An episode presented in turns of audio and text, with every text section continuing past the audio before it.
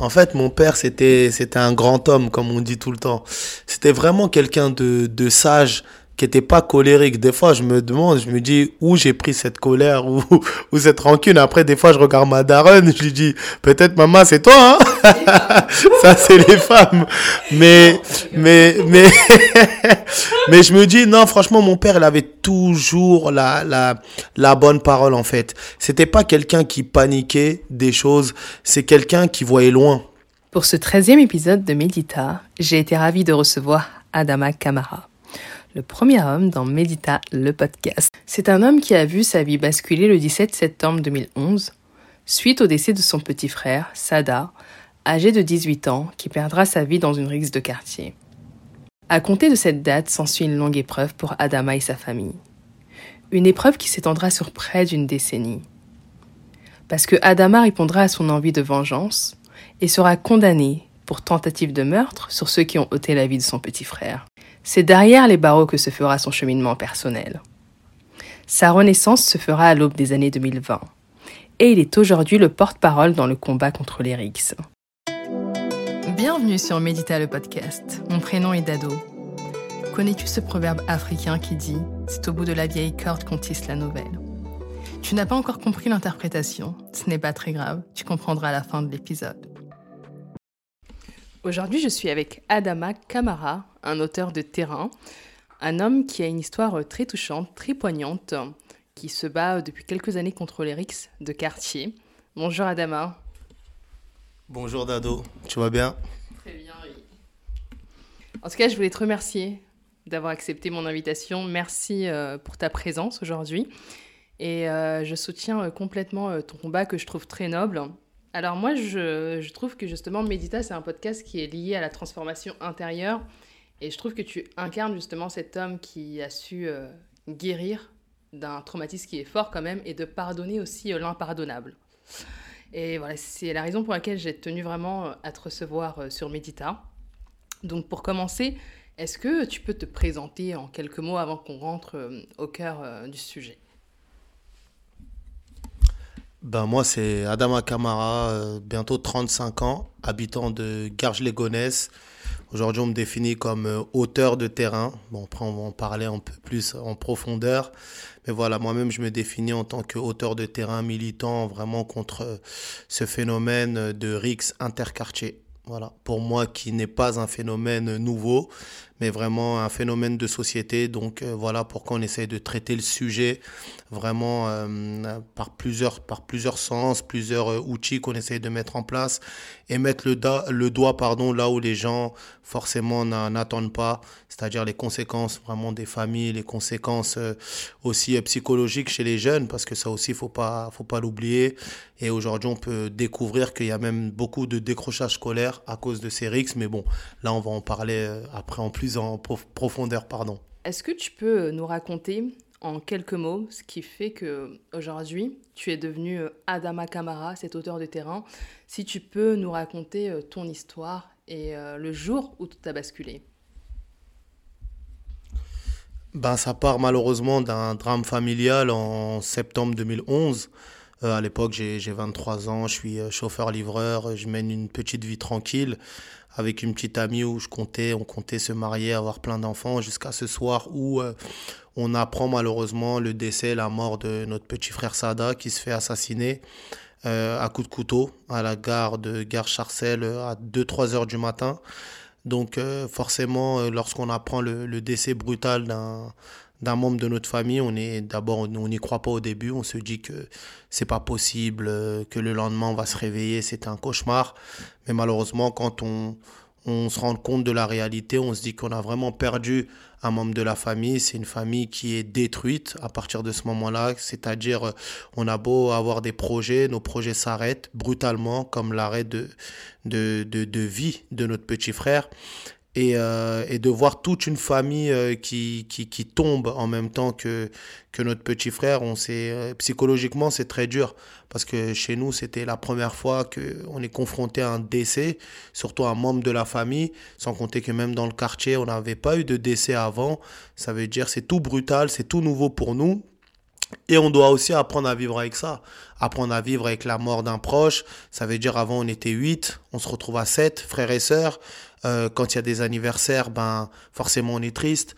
Quand il y a les fêtes de fin d'année, forcément on est triste. Euh, quand il y a les fêtes religieuses, forcément on est triste. Ça veut dire on perd totalement goût à la vie et on se dit pourquoi en fait. Pourquoi euh, on nous a ôté la vie de notre petit frère C'est pas pour une histoire de fille, c'est pas pour une histoire de trafic de stupes, c'est juste une, histoire d'ego, comme il y en a tout le temps dans les quartiers. Un qui crie plus fort que l'autre. Aujourd'hui, ils se battent. Aujourd'hui, tu as un couteau, tu le plantes. Demain, c'est lui qui a un couteau, il te plante, jusqu'à malheureusement ce jour où il y en a un qui va pas se relever et qui va faire tomber en même temps toute une famille. Et avec le recul aujourd'hui, je dis, il n'y a pas qu'une famille qui est brisée, c'est deux familles.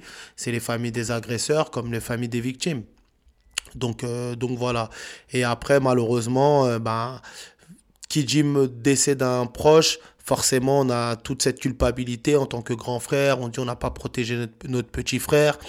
On veut, on veut un peu, on va dire, essuyer les larmes de, de, nos mères, les larmes de nos pères. Comment? En se disant, ben, peut-être que si de l'autre côté, je fais aussi pleurer une famille, si nous aussi on se venge, peut-être que ce moment-là, on va se sentir mieux que maman et papa vont moins pleurer.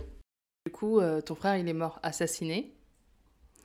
Et euh, comment tu t'es senti à ce moment-là?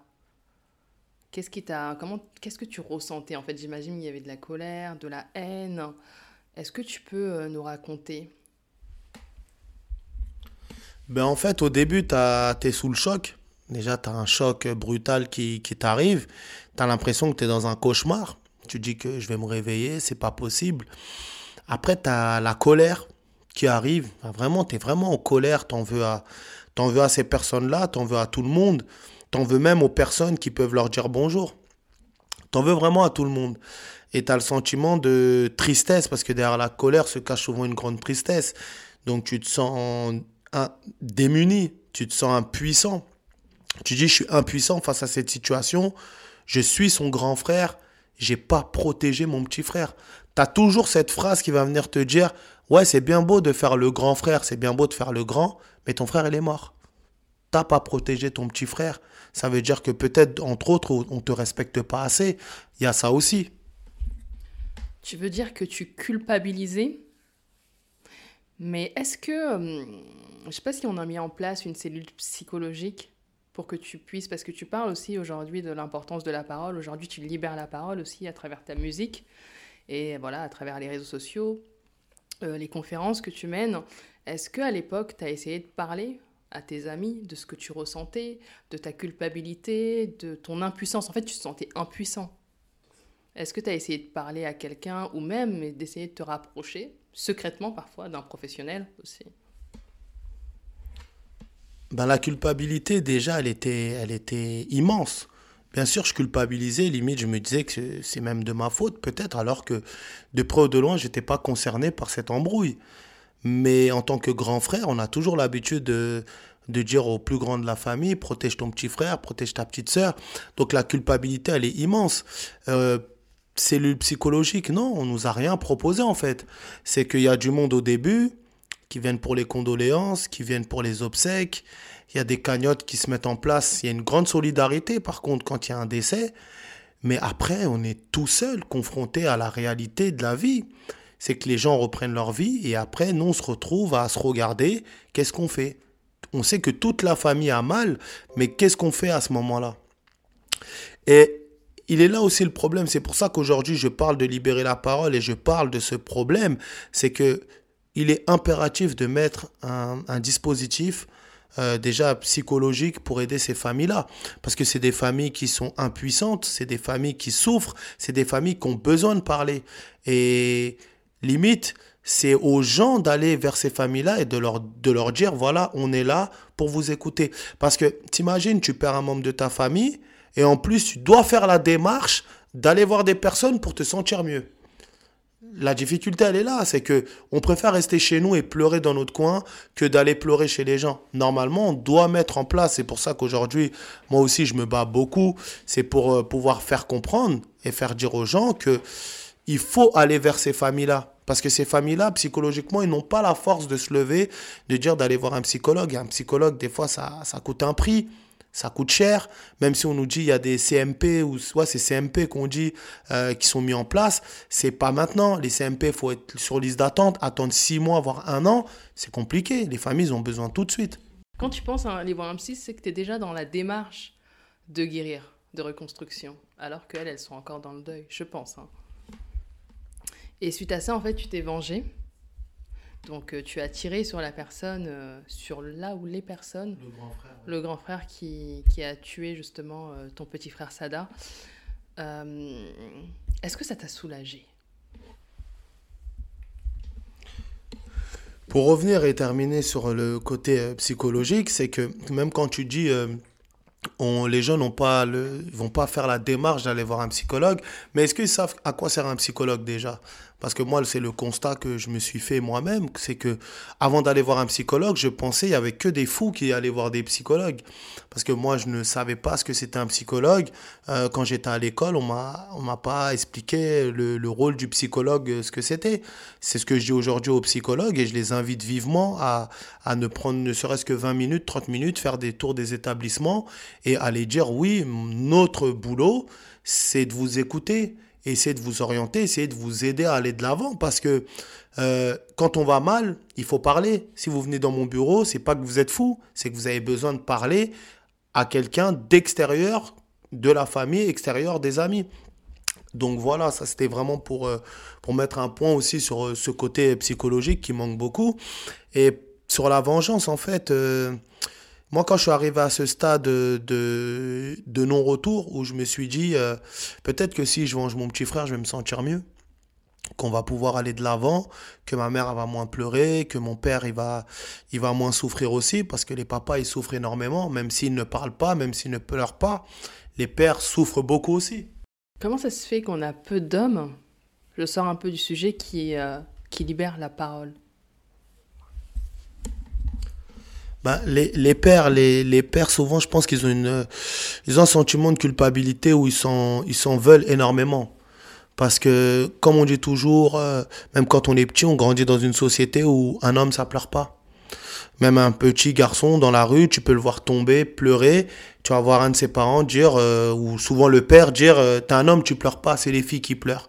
Pour ça qu'on n'a pas l'habitude de, les hommes, ils pleurent. Mais moi, en tant qu'homme, si on pleure, on va peut-être pleurer tout seul dans notre coin, tout seul dans notre voiture. Quand on rentre chez nous, on est triste, mais devant la famille, on doit montrer ce rôle de protecteur. Papa, il ne pleure pas, papa, il gère la situation.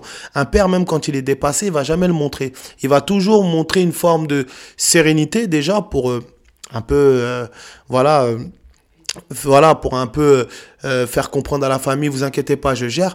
Mais les pères, ils souffrent énormément. Et les papas, euh, je pense qu'aujourd'hui, on est dans une nouvelle génération. Il faut que les pères ils, prennent conscience qu'il faut parler. Si on doit dire qu'on a mal, il faut le dire.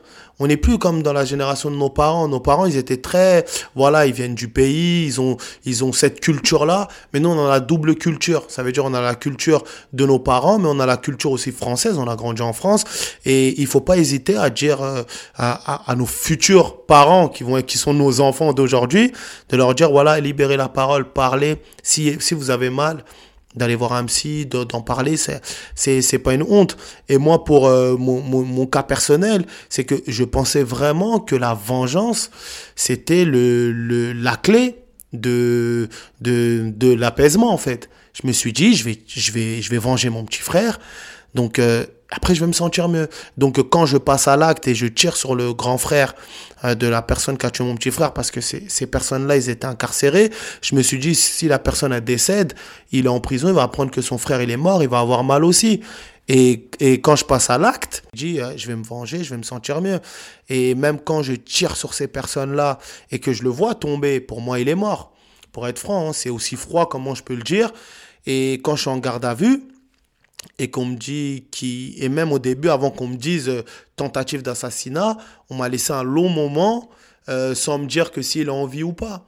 Et même à ce moment-là j'étais même pas soulagé ni satisfait.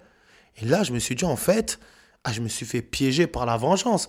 Parce que la vengeance c'est ça te ronge jour et nuit et tu as cette voix qui va te dire euh, tu vas te sentir mieux t'as ce, ces gens-là aussi qui te disent, ah ben moi, si ça avait été mon frère, j'aurais fait ci, j'aurais fait ça, moi aussi, euh, euh, voilà, j'aurais, fait une dinguerie, dans le jargon, comme on peut parler au quartier, et peut-être, euh, toi aussi, quand tu rentres chez toi, t'entends ça, tu te dis, mais ils ont peut-être pas tort, faut que je donne un retour.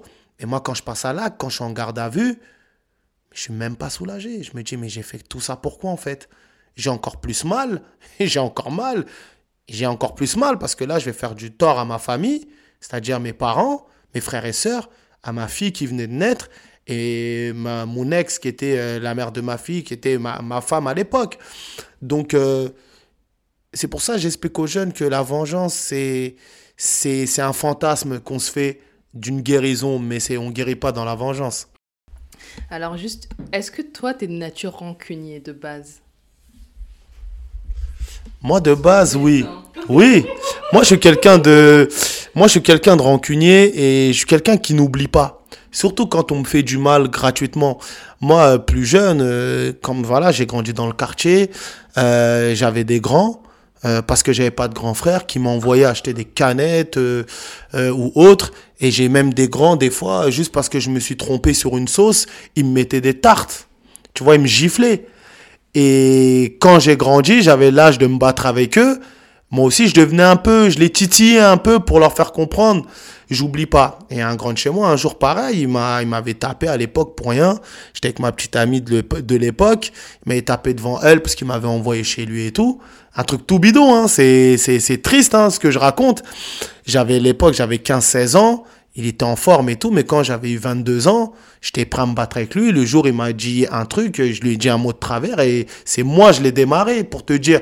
Et lui, eux, ils ont pas compris. Ils m'ont dit, mais attends, pourquoi tu l'as démarré, tu l'as tapé? Et moi, je lui ai dit, tu te rappelles quand j'avais 16 ans que tu m'avais tapé pour rien? Lui-même, il avait oublié.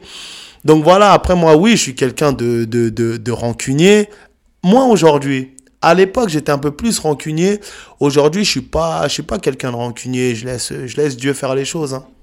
Comment s'est déroulé ton processus de transformation? Parce que suite, suite à ta vengeance, tu es condamné et euh, tu t'es pas senti soulagé.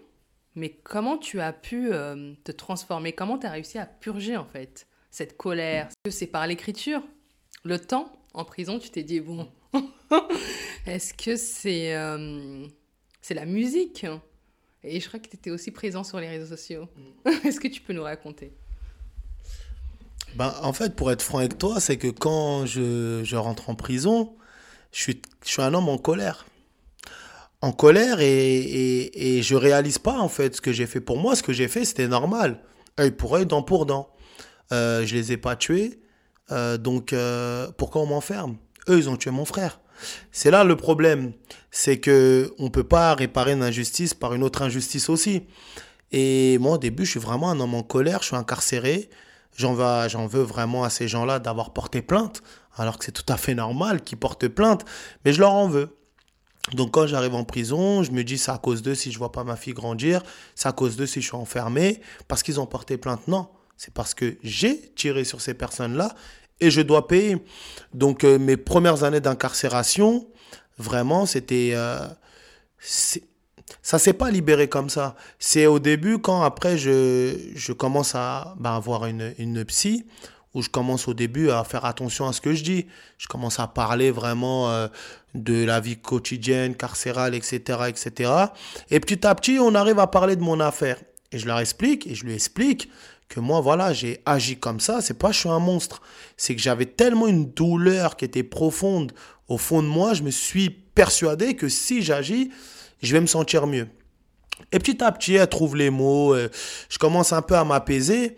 Mais ce qui m'a vraiment, moi, qui m'a, fait un choc, c'est quand j'ai perdu mon père en détention.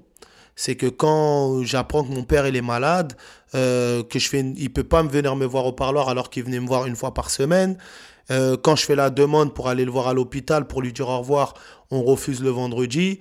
Mon père, il décède le mardi. Euh, deux jours après, je vais à la morgue. Je me dis, mais non, en fait, ça, ça m'a mis euh, mais une claque, mais radicale. Ça m'a freiné sur beaucoup de choses. Et là, je peux pas en vouloir aux gens. Je peux m'en vouloir qu'à moi-même parce que je me dis si j'avais pas fait mon geste, si j'avais pas tiré sur ces personnes-là, j'aurais pu être présent, j'aurais pu enterrer mon père au Sénégal. Donc euh, j'ai eu beaucoup de conversations aussi avec mon père avant qu'il parte. De toute façon, il sentait qu'il allait partir, donc il m'a il m'a laissé beaucoup de sagesse aussi, beaucoup parlé et, et il m'a même fait promettre une chose, il m'a dit quand tu sors, fais les choses bien. Je pense que lui il était en avance sur le temps parce que ce que je fais aujourd'hui, je me suis jamais pensé, tu as vu, je me suis jamais dit qu'en fait, peut-être que lui voyait que j'allais faire ces choses-là. C'est pour ça qu'aujourd'hui, il y a plein de conversations que j'avais avec lui quand il me dit, quand tu sors, tu t'occupes de, de ta famille d'abord, mais après, tu feras les choses bien dans ce que tu vas faire. Moi, je me suis dit, mais pourquoi il me dit ça? Et aujourd'hui, cinq ans après son décès, je me dis, en fait, voilà, ça a un sens aujourd'hui. Et quand je sors de prison au début, quand je sors de prison au début, c'est ce que je fais. Je m'occupe de mes frères et sœurs, je m'occupe de ma fille. Et en fait, euh, le déclic, il arrive quand je vois une vidéo d'un jeune qui se fait lyncher. Un jeune de garges légonesse qui se cache en dessous d'une voiture, qui est extrait, qui se fait lyncher à mort. Quand je vois cette vidéo, je poste un message naturel. Avant de dormir, il était 23h30, je poste un message et je dis au petit frère, les embrouilles, ça mène à deux choses, voire trois la mort, la prison, le handicap. Tant qu'il n'y a pas mort d'homme, on fait des matchs aller, matchs retour. On croit qu'on est en Ligue des Champions, mais le jour où il y a quelqu'un qui ne se relève pas, malheureusement, la partie là, elle est terminée. Et je sais de quoi je parle. J'ai perdu mon frère. Je pensais que la vengeance allait m'aider ou aider ma famille. Au final, j'ai fini en prison. J'ai pris 8 ans de prison. Euh, j'ai pas pu enterrer mon père. Donc euh, voilà, j'ai parlé naturellement. Et de là, euh, tout a commencé. Alors pour revenir sur ton, père, je voulais te demander, euh, ton père c'était euh, quel type d'homme? Est-ce que c'était un, est-ce qu'il te ressemblait? Il avait cette rancœur comme toi ou est-ce que c'était un homme très sage de base? Euh, Quel type d'homme c'était ton père? Parce que on se dit si si c'est les paroles de ton père et le décès de ton père qui a été ton déclic, moi j'ai envie de savoir quel type d'homme c'était. Mm. En fait, mon père, c'était, c'était un grand homme, comme on dit tout le temps. C'était vraiment quelqu'un de, de sage, qui était pas colérique. Des fois, je me demande, je me dis où j'ai pris cette colère ou, ou cette rancune? Après, des fois, je regarde ma daronne, je lui dis, peut-être maman, c'est toi, hein? Ça, c'est les femmes. Mais, mais, mais, mais je me dis, non, franchement, mon père, il avait toujours la, la, la bonne parole, en fait. C'était pas quelqu'un qui paniquait des choses. C'est quelqu'un qui voyait loin. Et quand il te parlait, il... c'est comme quand je lui annonce que je vais avoir une fille. Tu sais, je tourne en rond pendant des semaines et des semaines. Je suis pas marié, j'ai fait un enfant hors mariage. Donc, euh, tu sais, voilà, dans les coutumes et autres, c'est, c'est, c'est compliqué. Et quand je lui dis, bon, papa, faut que je te parle et tout. Et quand je lui annonce, et il, lâche un petit sourire. Et il me dit, euh, j'attendais que tu me le dises parce qu'il le sentait déjà. Après, il m'a dit une phrase. Il m'a dit, tu sais, euh, un enfant, c'est des responsabilités. Je sais que tu es quelqu'un de responsable. Je te donne juste un exemple. Demain, tu as 10 euros dans ta poche, 9 euros c'est pour ta fille et tu gardes un euro. Et quand tu m'as dit cette phrase, j'ai compris, j'ai dit en fait, euh, il, il était loin, il était dans le futur et franchement, il m'a beaucoup apporté. Même si aujourd'hui il me manque beaucoup, c'est normal. Mais avant de partir, il m'a vraiment enseigné beaucoup de choses. Et comme je le dis, c'est avec le temps, quand j'avance même dans la reconstruction de la famille, je me dis que en fait, euh, lui, il le sentait il le sentait déjà. Et, donc voilà, en tout cas, voilà, paix à son âme et, j'espère qu'il est fier de moi de là où il est, quoi. Bah, je pense en tout cas. Et quels sont aujourd'hui tes conseils, Adama, pour dépasser euh, ces sentiments de haine, de vengeance et pardonner l'impardonnable, surtout pour les personnes qui sont très rancunières, qui gardent en elles, même pendant des années, euh, le mal qu'on leur a fait? Bah, déjà, moi, oui, le, décès de mon père, ça fait partie des, des, déclics. Et pour les personnes qui sont rancunières, euh, qui, qui, qui ne vont pas pardonner, après, après euh, moi, je me demande, même, je me pose la question, est-ce qu'ils sont obligés de pardonner? Ça aussi, c'est une réflexion qu'on peut, qu'on peut se poser. Mais moi, je me dis, pour pardonner, il faut se pardonner d'abord. Parce que souvent, quand il y a un décès, les gens, ils s'en veulent. Ils disent que c'est de ma faute. Ce n'est pas de ta faute. Ce n'est pas de votre faute si la personne est décédée. C'est pas vous qui avez appuyé sur la détente. C'est pas vous qui avez pris ce couteau ou c'est pas vous qui avez pris ce volant ce jour-là. Parce qu'il y en a beaucoup lorsqu'il y a un décès, euh, ils cherchent un coupable d'abord et après ils disent que c'est eux le coupable. Et donc d'abord il faut faire un cheminement, il faut faire un travail sur soi pour déjà se pardonner, se dire ce n'est pas de ma faute. Malheureusement, c'était comme ça. Après ensuite, travailler sur le pardon de l'autre. Si l'autre aussi demande pardon. Parce que moi, c'est une question souvent qu'on me pose. On me dit, mais Adama, est-ce que tu as pardonné les personnes qui ont tué ton frère? Et moi, des fois, je pousse la réflexion. Je dis, mais est-ce que ces personnes-là m'ont demandé pardon? Parce que c'est facile d'aller voir euh, quelqu'un, une victime, de dire, est-ce que vous pardonnez ce qu'il a fait? Oui ou non? Parce qu'on on attend. Mais est-ce que ces personnes m'ont demandé pardon? C'est ce que je dis. Je dis, moi, au fond, demain, je les croise. Je leur serre la main, il n'y a pas de problème. Parce qu'on m'a déjà posé la question. Et je dis, mais est-ce que ces gens-là ont pris conscience de ce qu'ils ont fait? Ça, c'est notre réalité aussi. Donc, euh, je pense que avant de demander aux personnes, aux victimes, est-ce que vous pardonnez? La question qu'il faut se poser, c'est que est-ce que la personne qui a commis ce geste a demandé pardon? Mais moi, je pense qu'il y a un aspect euh, psychologique très important à, ne pas négliger. Vraiment, l'aspect psychologique des victimes, ça, tu passes par toutes les étapes. C'est les montagnes russes. Aujourd'hui, tu peux me voir avec le sourire. Demain, tu peux me voir pleurer. Et l'heure d'après, tu me vois rigoler. Tu vas dire, mais Maintenant, c'est toutes les étapes, c'est les montagnes russes. Donc, je pense qu'il y a, il faut se pardonner d'abord. Il faut faire un chemin pour se pardonner. Parce que si la personne est décédée, ce n'est pas de notre faute. Même si on avait été là ce jour-là, ça aurait pu se passer comme ça.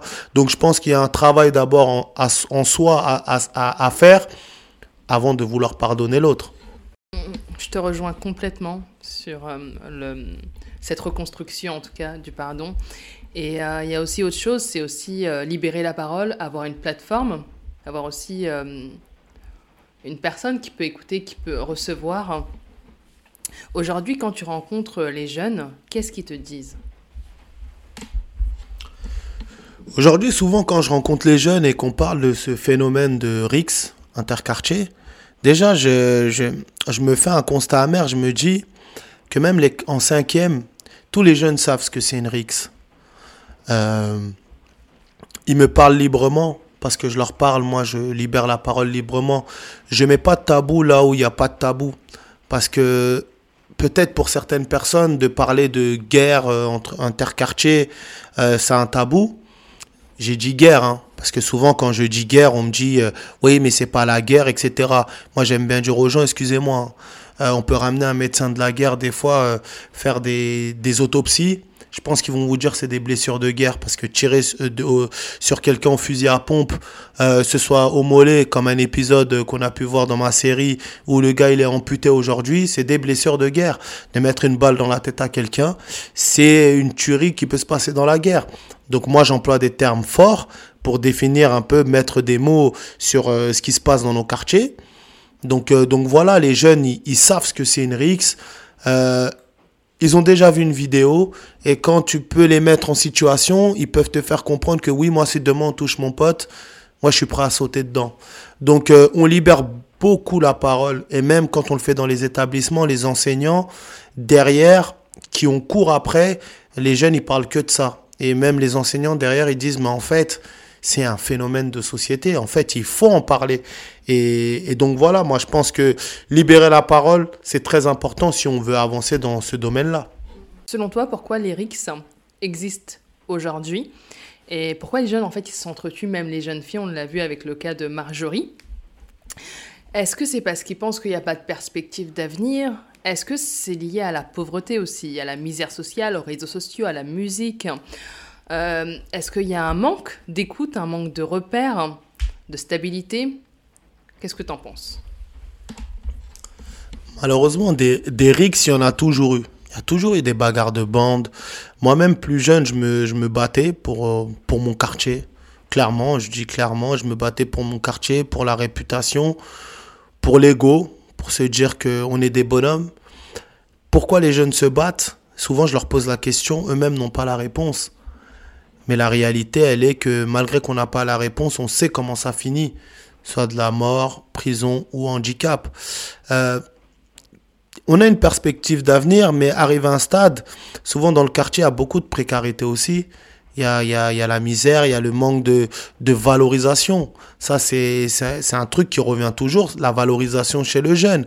Quand aujourd'hui je fais des projets avec les jeunes, les jeunes, je leur pose la question, je leur dis, vous voulez faire quoi? Ils me disent, admettons, on va faire un podcast ou on va faire euh, une, une, une série. Quand je leur dis, ouais, on peut faire la série, non, mais on est trop nul, etc. Ils se, ils ils se valorisent pas.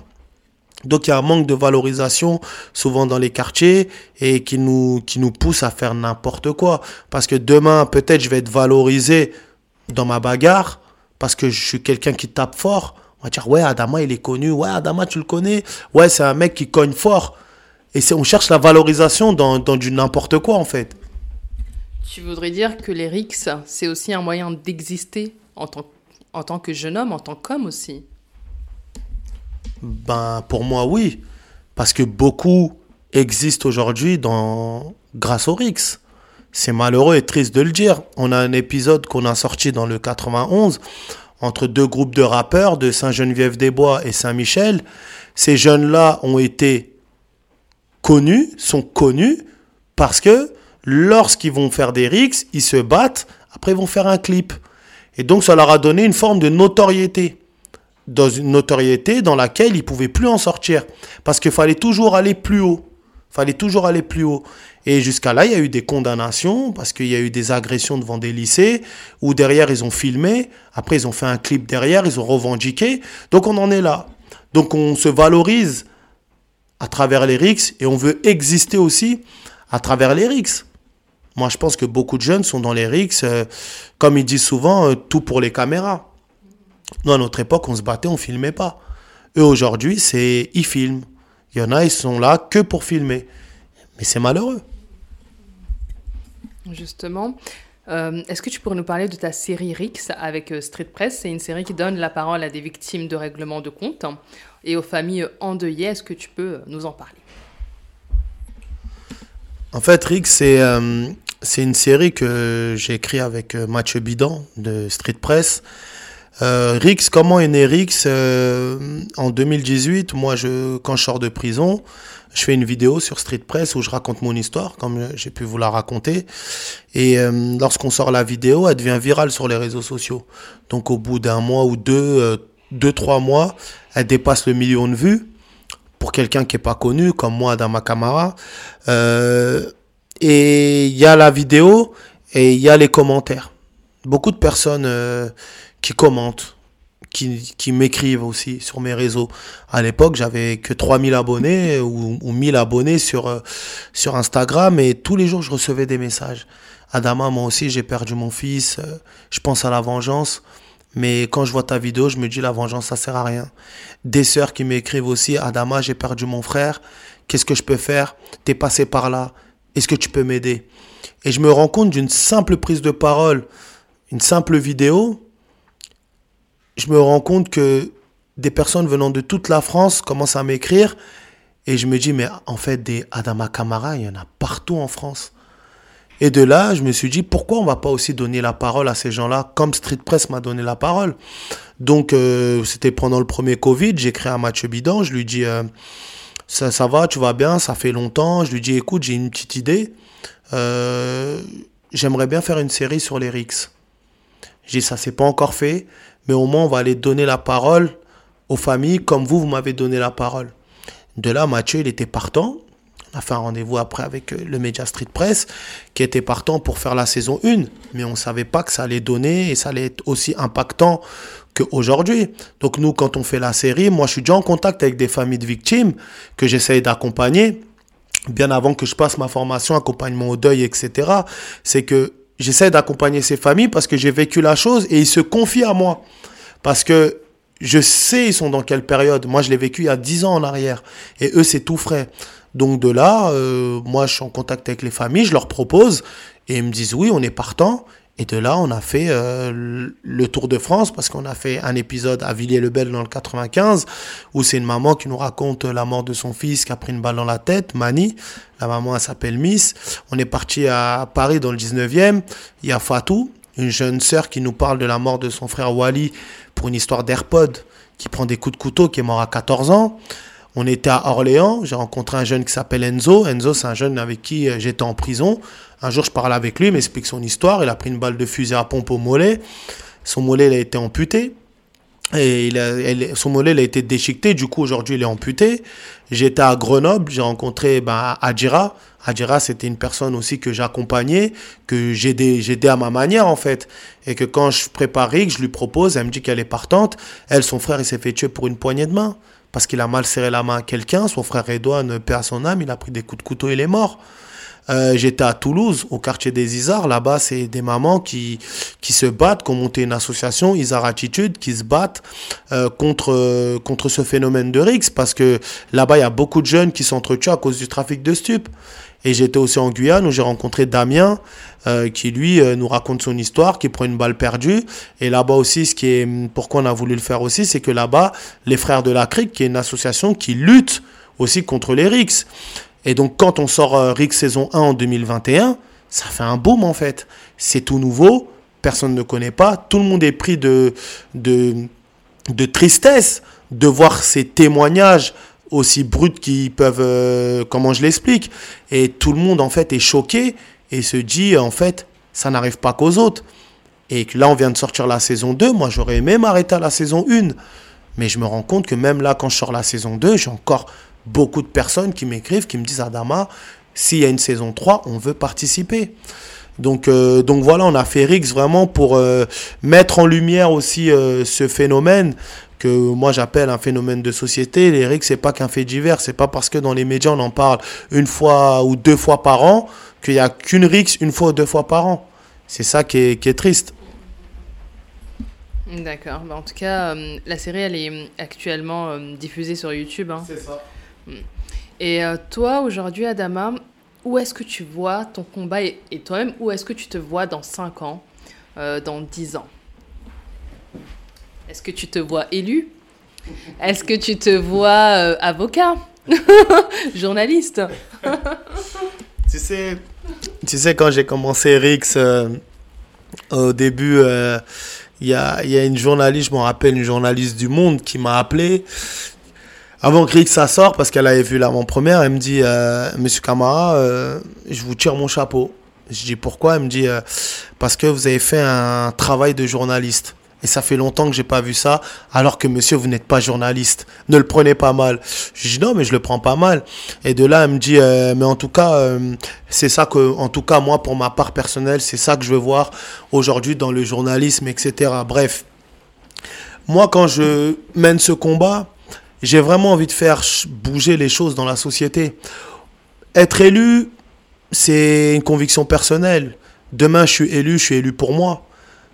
Je suis pas dans la politique. Mais demain, s'il y a une loi qui rentre en vigueur et qui dit que une loi sur les RICS, que quand une famille perd un proche, qu'elle est automatiquement accompagnée et que c'est pas à elle de faire les démarches, moi je serais content. Je me dirais, même demain, je suis plus là, euh, ma fille va grandir. Il y a une loi, euh, bah, c'est grâce à mon père qu'il y a eu cette loi-là. Donc moi, je suis plus dans le combat. Euh, le combat, c'est pas d'aller dans la rue, crier. moi, je suis pas dans ça. Moi, je suis vraiment dans, dans la profondeur. Je vais aller chercher là où, là où il faut chercher. Parce qu'aller manifester dans une rue, de crier, de crier stop à la violence, stop à toutes ces choses-là, c'est bien. Mais qu'est-ce qui se passe derrière? Les gens vont retenir une manifestation. Souvent, euh, ils vont dire oui, une manifestation qui a dégénéré, etc. Moi, je suis vraiment dans 5-10 ans, je me vois, j'aimerais bien qu'il y ait un jour euh, une loi vraiment consacrée euh, sur les RICS. Et parce que j'ai beaucoup de, de, témoignages de familles qui me disent déjà au niveau de la justice, ça va pas assez vite. D'avoir un procès trois ans, quatre ans après, c'est comme si on nous retuait notre enfant une deuxième fois. C'est pas, c'est pas soutenable d'entendre ça. Et de dire que les peines peut-être sont pas assez raisonnables. Et de se dire peut-être que les jeunes qu'on incarcère, est-ce qu'on prend une prise de conscience à l'intérieur de la prison pour leur faire prendre conscience de ce qu'ils ont fait? Aujourd'hui, je travaille avec les établissements pénitentiaires. Quand je travaille avec des mineurs, j'ai pas l'impression qu'ils sont conscients de ce qu'ils ont fait ça aussi, ça me choque. Je me dis, c'est bien d'incarcérer un jeune. Mais si on l'incarcère seulement, on lui ferme la porte et derrière on lui dit pas, on lui explique pas. C'est comme un enfant qu'on punit. Demain, je punis ma fille et je lui dis sors de ta punition, mais je lui explique pas pourquoi je l'ai puni. Ça va servir à rien, va recommencer. Donc moi, je me bats plus pour euh, faire entrer des peut-être des textes de loi, un peu modifier certaines choses parce que l'ordonnance 45, comme on peut dire, aujourd'hui on, en, est en 23, 2023. Hein, les jeunes, ils ont changé. Les mentalités, elles ont changé. Avec les réseaux sociaux aussi, ça a changé. Donc moi, je me bats plus pour, euh, d'abord, pour moi, le premier volet, c'est mettre un dispositif, un numéro vert ou etc. Parce que des fois, on nous dit oui, il y a des numéros verts, mais mettre un dispositif pour aider ces familles. Parce que c'est des familles détruites qui sont par terre. Et c'est dans tous les sens du terme. C'est des familles qui sont par terre. Parce que financièrement, bah, ils il y en a, ils peuvent plus aller travailler, donc ils sont par terre. Euh, psychologiquement, ils sont par terre. Moi, je suis vraiment là pour euh, ce qu'on a vécu vraiment dans ma famille. Je le souhaite à personne. C'est pour ça qu'aujourd'hui, je me bats. D'accord. Ben, en tout cas, merci beaucoup, Adama. Et euh, en tout cas, je te soutiens complètement dans le combat que tu mènes. Et je te remercie une nouvelle fois d'avoir accepté mon invitation. C'était un grand plaisir d'échanger avec toi et on voit que tu, en tout cas, que tu as à cœur ce combat et voilà, en tout cas, tu le fais très bien. Et merci beaucoup. Moi, je pensais qu'on n'avait pas fini. Pour moi, c'était, on était qu'au milieu. Non, en tout cas, merci et, et ça me fait vraiment plaisir d'en, parler, d'en parler vraiment euh, par tous les médias. Moi, je, ne suis pas vraiment euh, euh, pour un média ou en plus et tout. Moi, j'aime bien les, les médias de terrain qui traitent les vrais sujets aussi, comme ton média, comme tu le fais. Et pour moi, il est important aussi d'aller dans, dans ce genre de médias et, et d'essayer aussi de, de faire prendre conscience aux gens que, que voilà, malheureusement, malheureusement, euh, ça n'arrive pas qu'aux autres. Et on a besoin de vous aussi, les médias, pour relayer euh, le combat. Merci en tout cas pour l'invite. Euh, et, bonne soirée, bonne journée pour ceux qui nous écoutent. Merci beaucoup. Merci beaucoup.